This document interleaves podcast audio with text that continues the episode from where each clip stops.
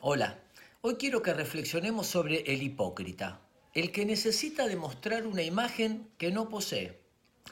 ¿Qué le pasa a la gente falsa? Bueno, han construido un yo social que es la imagen que dan a los demás distinta a su yo interno.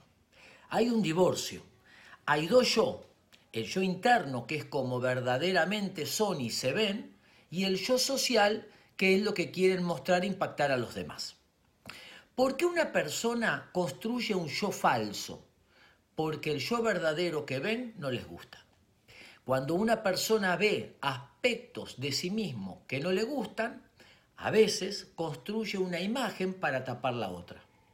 Si vos ves lo que yo estoy viendo de mí, me vas a rechazar como yo me rechazo. Esa es una de las lógicas del hipócrita.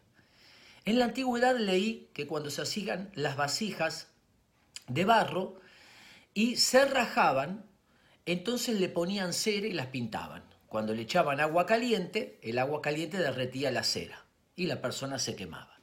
Entonces, quienes construían las vasijas de barro y eran de una sola pieza, escribían dentro vasija sin cera, de una sola pieza.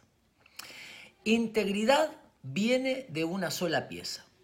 Cuando nosotros podemos aceptar las cosas buenas y las malas que tenemos, las fortalezas y las debilidades. No vamos a necesitar construir una imagen para tapar ese temor interno que tenemos. Ser como somos es la mejor manera de vincularse sanamente. Un gran abrazo.